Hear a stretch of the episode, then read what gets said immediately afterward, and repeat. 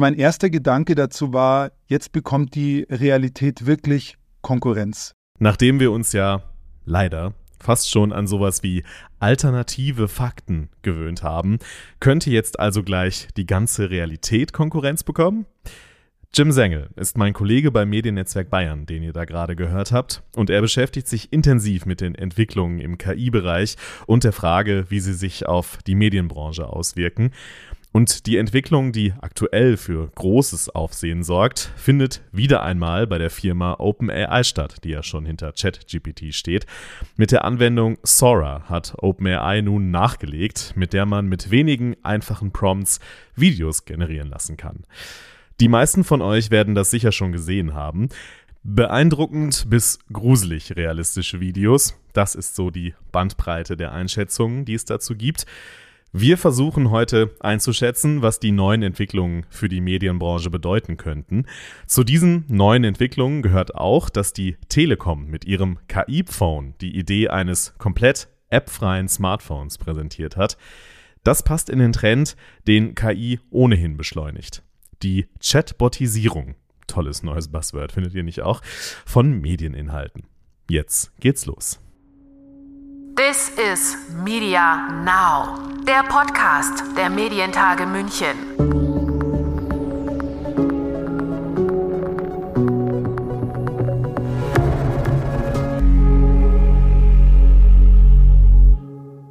Mein Name ist Lukas Schöne und ich begrüße euch zu dieser Folge von This is Media Now. Ich habe Sora zu Beginn ja schon erwähnt, die neueste aufsehenerregende Entwicklung im Bereich der künstlichen Intelligenz. Was es kann, das hat Jim für uns zusammengefasst. Ihr kennt ihn aus dem kurzen O-Ton am Anfang. Wir haben es bei Sora mit einem Videogenerator zu tun, der auf Textbasis basiert. Ich kann schreiben, was ich möchte und dann werden Videos erzeugt. Was ist neu? Zum einen ist es die Qualität. Ähm, bei vielen der Videos hat man beim ersten Ansehen nicht mehr das Gefühl, dass man mit einem generierten oder synthetischen Inhalt zu tun hat, sondern das sieht auf den ersten Blick ziemlich realistisch, ziemlich echt aus, auch hoch aufgelöst. Wenn man dann ein bisschen genauer hinblickt, erkennt man an ein paar Stellen Fehler. Da gibt es dann Ameisen, die vier statt sechs Beine haben ähm, und Dinge wie diese oder Hände, die dann doch mal ein paar Finger mehr und ein paar Finger weniger haben.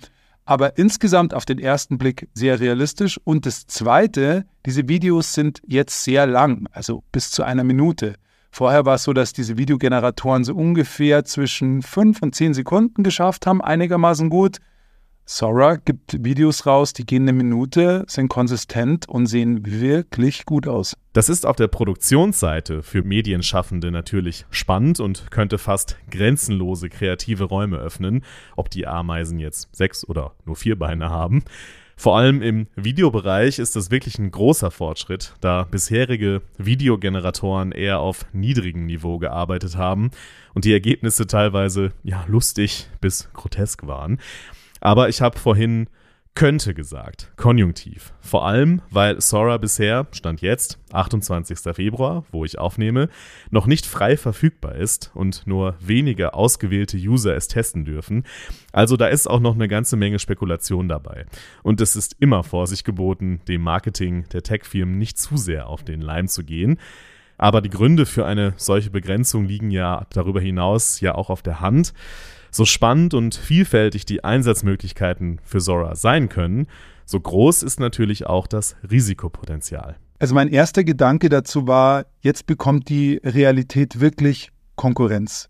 Denn auf einmal haben wir Bilder, auch bewegte Bilder, die realistisch wirken. Und wenn man das zurückspielt zu den Medien, die ja eigentlich als Vermittler der Wirklichkeit gelten, also ich kann in den Medien Dinge erfahren, bei denen ich nicht, selber nicht dabei war, also die ich nicht mit meinen eigenen Ohren gehört oder eigenen Augen gesehen habe. Und wenn ich jetzt auf einmal synthetisch, also nicht echte Bilder habe, die aber genauso gut aussehen wie die Bilder von früher, dann müssen Medien natürlich mir dabei helfen, eine Unterscheidung zu treffen, vor allem dann, wenn es um wichtige Sachverhalte geht. Im Bereich Unterhaltung, wer weiß, vielleicht ist das gar kein Problem. Aber sobald es um Nachrichten geht, äh, Wahlkampfwerbung oder Information, da sind wir in einem Feld, wo es ganz, ganz wichtig wird, dass ich als normaler Bürger, Bürgerin die Möglichkeit habe, dass mir jemand dabei hilft zu unterscheiden, was stimmt und was nicht, weil ich werde das nicht immer leisten können selbst.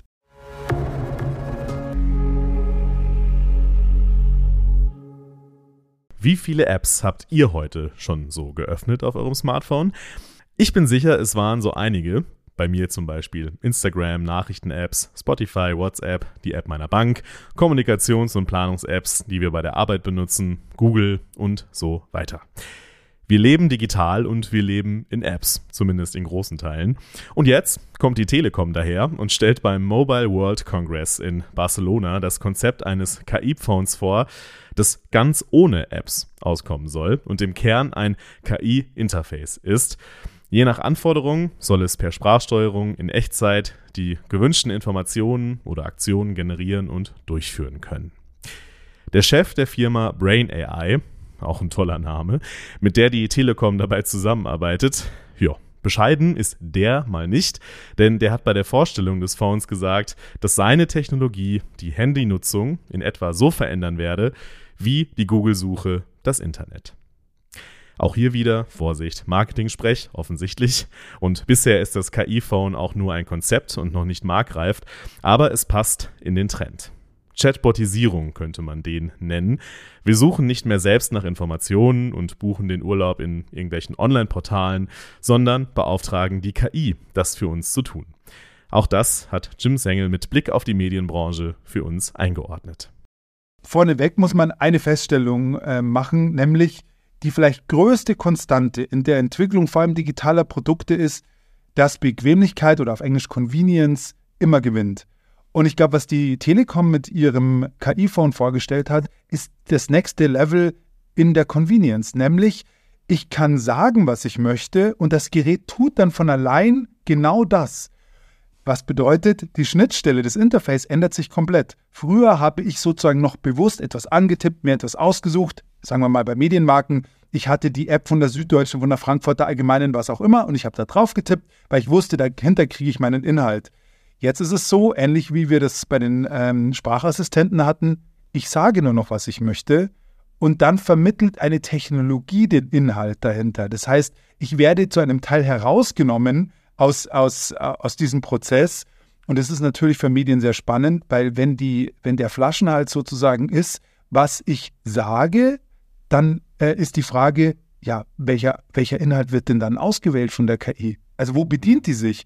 Und darum werden sich dann verschiedene Marken wahrscheinlich streiten müssen, ähm, damit sie noch vorkommen. Und das verschiebt natürlich das Verhältnis, das Kräfteverhältnis extrem, weil ich eigentlich den NutzerInnen die Möglichkeit nehme, die Marke selbstbewusst auszuwählen und diese Entscheidung verschiebe zu einer Technologie. Das könnte also erheblichen Einfluss haben auf digitale Geschäftsmodelle von Medien, auf bisherige Marketing- und Markenstrategien, auf Bemühungen um Auffindbarkeit in der App- und Social-Media-Welt. Über diese Entwicklungen hat Jim nicht nur aktuell mit mir gesprochen, Ausschnitte davon habt ihr gerade gehört, sondern auch beim Trendevent des Mediennetzwerk Bayern vor ein paar Wochen mit Gregor Schmalzried, dem freien Journalisten, KI-Experten und Host des KI-Podcasts der ARD. Was macht die Flut von KI-generierten Inhalten? Was macht die Chatbotisierung mit der Medienbranche? Ich habe den Eindruck, ähm, aber das ist vielleicht ein Take, den wirklich ich äh, nur mit wenigen teile. Ich glaube, das wird vor allem ein ökonomisches Problem in der Zukunft. Vielleicht ist es das für manche Medienhäuser schon. Denn wir sehen eine Zunahme an Inhalten, die über generative KI eben günstiger und leichter zu erstellen sind. Und die Frage ist, wie kann ich mich als Qualitätsmedium, das einen anderen Prozess hat, das andere Standards hat, der andere Verantwortlichkeiten, wie kann ich mich leicht davon abgrenzen, sodass das jeder, der da draußen Inhalte konsumiert, sofort versteht. Und ich glaube, da ist Verify als Technologie interessant. Wir haben schon gehört, Web3-Techniken, also Blockchain, kann was sein, es wird auch andere geben. Aber ich glaube, wirtschaftlich gesehen muss diese Distinktion, also diese Abgrenzung funktionieren und ist eigentlich ein, fast schon ein Überlebensthema für manche Marken in der Welt, so wie ich sie wahrnehme, wo immer und immer mehr Inhalte im Umlauf sind. Ich finde es äh, total gut, dass du das ansprichst, auch den ökonomischen Teil. Ein, eine Problematik, die ich da, glaube ich, manchmal sehe und äh, wo ich nicht das Gefühl habe, dass viel darüber gesprochen wird, ist, dass ähm, die New York Times ist, ein, ist das Prestigeblatt der Welt eigentlich. Die kommen auch deswegen mit Sachen durch, mit denen andere vielleicht nicht durchkommen. Ähm, viele Medienhäuser äh, verdienen einen wesentlichen Teil ihres Geldes nicht unbedingt mit Inhalten, bei denen gigantisches Vertrauen so wahnsinnig wichtig ist. Also es ist, ähm, es ist was anderes, ob ich äh, ein Geschäft betreibe und wissen muss, was jetzt genau die EU in ihren neuen EU-Richtlinien für Betriebe wie meinen ähm, vorsieht. Da, da, ist es extrem wichtig, dass jede Zeile stimmt und nicht irgendwie was äh, durcheinander gerät. Aber wenn es darum geht, äh, ich habe eine Wäsche mit äh, Color statt Weißwäsche gewaschen, kann ich irgendwas tun?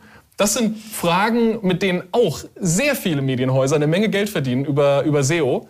Also über ähm, Klicks letztlich, einfach weil das Fragen sind, die viele Leute googeln. Und das sind Fragen, die wandern sehr bald auf einmal in Chatbots. Und äh, das weiß ich aus meiner Erfahrung. Ich stelle solche Fragen mittlerweile oft ChatGPT, weil ich da sehr schnell eine Antwort bekomme und teilweise auch würde ich sagen, fast bessere Antworten, als wenn ich die google. Oder zumindest richtige. gut genug. Weil in so einem Punkt ist es ja, ich, es, kommt nicht auf mein, es kommt nicht auf mein Überleben an. Oder wenn ich frage, ich habe äh, hier ein Spätzlerezept gefunden, für wie viele Personen ist das? Solche, solche Fragen, ähm, die wandern auf einmal in diesen völlig neuen Formfaktor. Und ähm, da ist es dann auf einmal auch gar nicht mehr so wahnsinnig wichtig, ob, äh, ob, ob der Absender klar ist, weil es passt schon. So. Für die meisten Leute passt es einfach. Und ähm, das darf man, glaube ich, nicht unterschätzen, dass es auch sehr viel in dem Bereich gibt. Gregor war übrigens im vergangenen Jahr, im Oktober, auch schon als Interviewgast in diesem Podcast zu hören, genauer gesagt in Folge 110, wo er mit dem damaligen Stand die KI-Entwicklungen eingeordnet hat. Das ist aber trotzdem auch aus heutiger Perspektive noch sehr interessant. Da also gerne nach dieser Episode auch gerne reinhören, solltet ihr das noch nicht getan haben.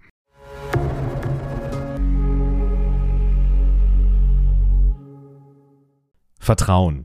Das Stichwort fiel gerade bei Jim und Gregor auch schon und das ist natürlich auch für KI-Modelle wichtig, vor allem wenn es um Nachrichten und relevante Themen geht, aber sicher auch ein bisschen bei Themen, welches Waschmittel das richtige ist, wie von Gregor gerade angesprochen.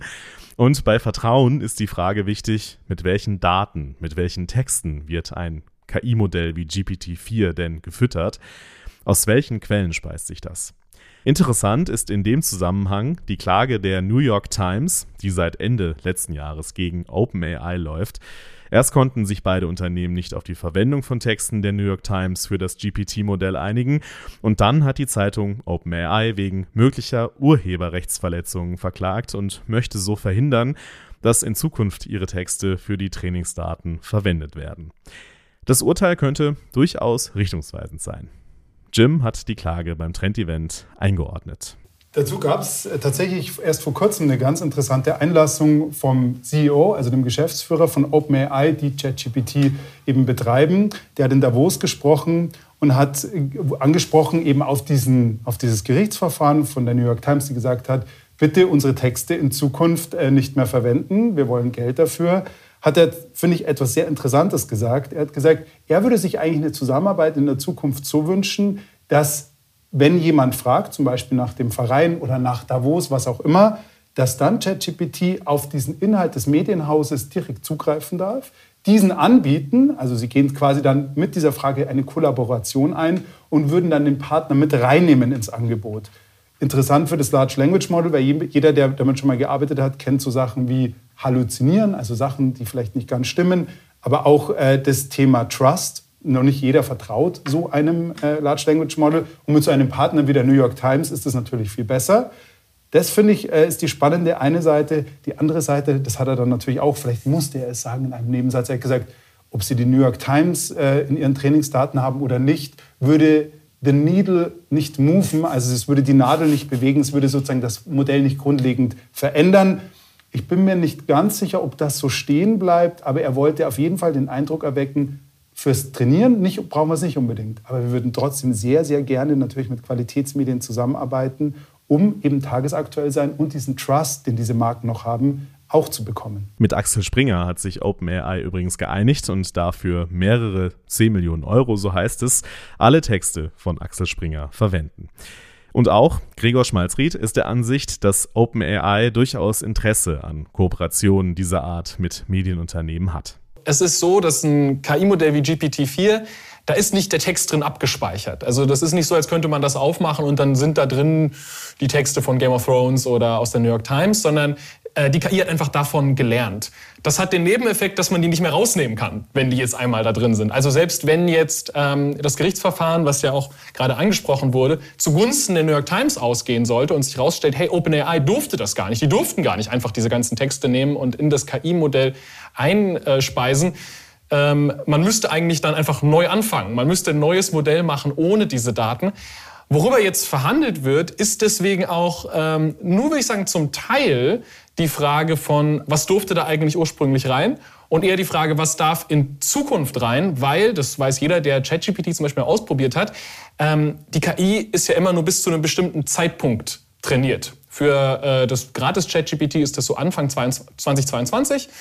Das heißt, äh, wenn man in der Gratis-Version von ChatGPT ist, weiß ChatGPT zum Beispiel nicht, dass die Queen tot ist. Die Bezahlversion weiß es schon, weil die ein bisschen weiter ist, aber die weiß zum Beispiel noch nichts über das neueste iPhone oder so. Also es gibt, äh, es gibt da quasi so Cut-off-Points. Und ähm, über diese Cut-off-Points hinaus wird es natürlich interessant, weil vielleicht möchte ich ja auch ein KI wie ChatGPT benutzen, um mir meinen aktuellen äh, Lieblingsverein zusammenfassen zu lassen. Wie hat der sich geschlagen letzten Spieltag? Welcher Spieler war gut, welcher nicht? Ähm, und das sind haben vielleicht sehr spezifische Fragen dazu. Könnte ich mir alles zusammen googeln, aber warum soll ich nicht einen Chatbot fragen? Und das sind vor allem die Daten, über die jetzt verhandelt wird, weil äh, klar, für eine Firma wie OpenAI ist ja total interessant, sowas anbieten zu können. Das ist also die eine Seite der Fragen für Medienunternehmen. Wer verwendet wie unsere Daten und ist das zulässig und welche Kooperationen bieten sich an? Die andere Seite ist, wie ist das denn mit unseren eigenen Angeboten? Welche Rolle kann KI da spielen? Sind eigene Chatbots denkbar? Mit diesen Fragen hat sich bei den Medientagen im Oktober schon, letztes Jahr, Alessandro Alviani beschäftigt, als Product Lead für Natural Language Processing bei Ippen Digital. Wir beschäftigen uns natürlich intensiv mit der Frage. Äh, ich glaube, äh, zwei Gedanken dazu. Erstens, die grundsätzlich Chatbot-Interface muss nicht natürlich immer die äh, beste Lösung sein.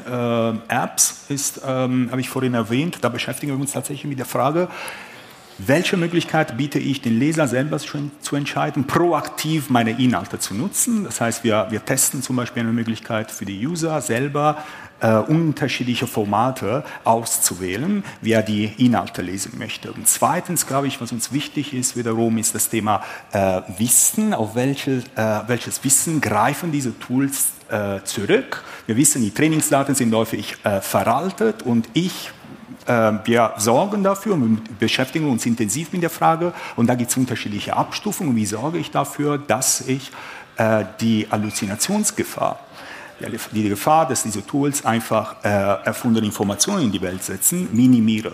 Und da beschäftigen wir uns zum Beispiel intensiv. Wir haben bereits angefangen ähm, mit dem Thema Feintuning von eigenen Modellen, aber es gibt auch viel mehr, das wir uns anschauen. Zum Beispiel, wie kann ich dafür sorgen, dass ich diese Sprachmodelle nur für die ähm, äh, Language Tasks, aber nicht Knowledge Tasks. Bei all dem stellt sich natürlich immer wieder die wichtige Frage, was wollen die User denn eigentlich? Wie stehen die zu den Entwicklungen rund um KI? Damit hat sich die Social Media Managerin und Dozentin an mehreren Hochschulen, Dr. Theresa Körner, in ihrer Promotion beschäftigt. Sie war ebenfalls bei den Medientagen München 2023 zu Gast. Eine der Ergebnisse ist, es gibt keine totale Ablehnung. Also auch immer so dieses Schreckgespenst, was wollen die Leser, die Leserinnen eigentlich? Und es gab genug Leute, die gesagt haben, ist doch super, äh, zeigt's mir, zeigt mir, was geht, zeigt mir, was es für Möglichkeiten gibt und ich bin neugierig darauf. Ich würde es gern wissen. Thema Transparenz und Kennzeichnung, da kommen wir vielleicht später noch drauf. Aber es gibt keine, keine generelle Ablehnung, sondern zeigt es mir, ich bin neugierig, was geht. Und eine ganz häufig genannte Möglichkeit ist das, was äh, der BR schon macht, diese Versionisierung, äh, zeigt mir äh, einen kürzeren Text. Ich hätte gern den Text mit Bullet Points oder ich hätte, das war auch ein großes Thema, ähm, vielleicht kann es auch einfach eine Chance sein. Ich habe ein Nachrichtenthema und ich bringe es in leichter Sprache oder ich bringe den Text mit mehr Erklärungen übers Europäische Parlament, wenn ich nicht weiß, wie das arbeitet, und da gibt es noch ein Erklärstück mit dazu.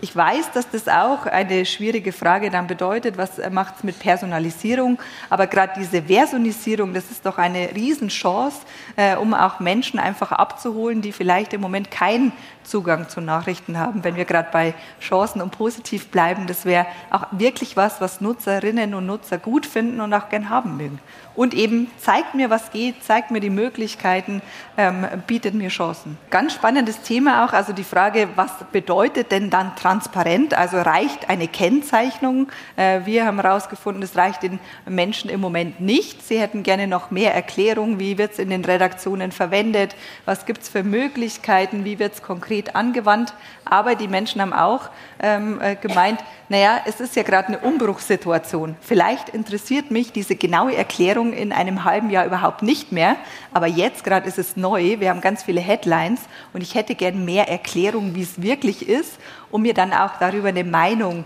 äh, bilden zu können. Vielleicht interessiert es mich in einem halben Jahr nicht mehr. Und das nächste, der nächste Punkt, ich glaube auch nicht, dass wir das Thema Transparenz und dann auch Kennzeichnung für alle Leser und alle Leserinnen gleich machen können, sondern es gibt Leute, die ähm, interessiert es mehr, die haben auch mehr Vorwissen, die würden gern tiefer klicken. Also das funktioniert auch nicht für alle. Die, das, nicht alle Menschen haben das, die gleiche Anforderung an Transparenz wissen wollen, wollen sie im Moment alle und auch mehr Erklärungen, aber dann auch einfach mehrstufige Verfahren. Und auch zum Thema Vertrauen, das hatten wir ja schon in dieser Folge vorhin, hatte sie Erkenntnisse dabei.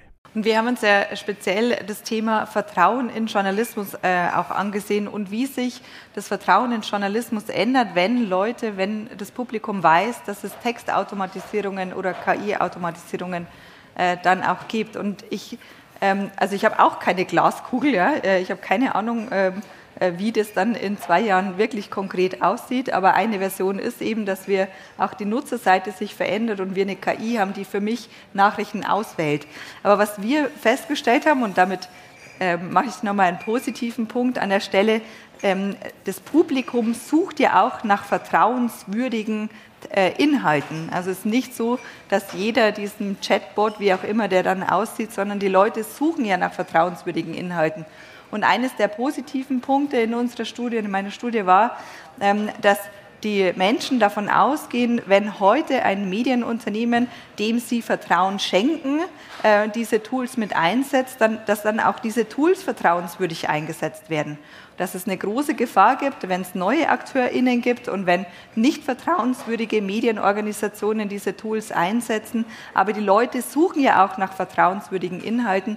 Und damit wären wir wieder bei dem äh, Beitrag von vorhin, dass es schon auch gerade so so ein Momentum ist, eben zu erklären, so wie es der BR tut, wie nutzen wir das, wie setzen wir das ein, um auch quasi äh, diese Suche nach, äh, wie kann ich ähm, diesen Möglichkeiten vertrauen, dem auch entgegenzukommen und dieser, was oft auch zugrunde liegt, einfach der Angst vor Meinungsmanipulation, die auch da ist und die wir nicht wegreden müssen, aber um der entgegenzukommen. Und da, glaube ich, bietet diese Übergangsphase gerade auch einfach eine große Chance und für Medienorganisationen aber auch eine Möglichkeit, ihren Standpunkt deutlich zu machen, weil eben diese Studien zeigen, eine vertrauenswürdige Organisation, die hat so einen Überstrahleffekt, dass dann auch diese Tools vertrauenswürdig eingesetzt werden. Und ich finde, das ist ein sehr positiver Befund, den man ja für sich auch mitnehmen kann und ausbauen kann.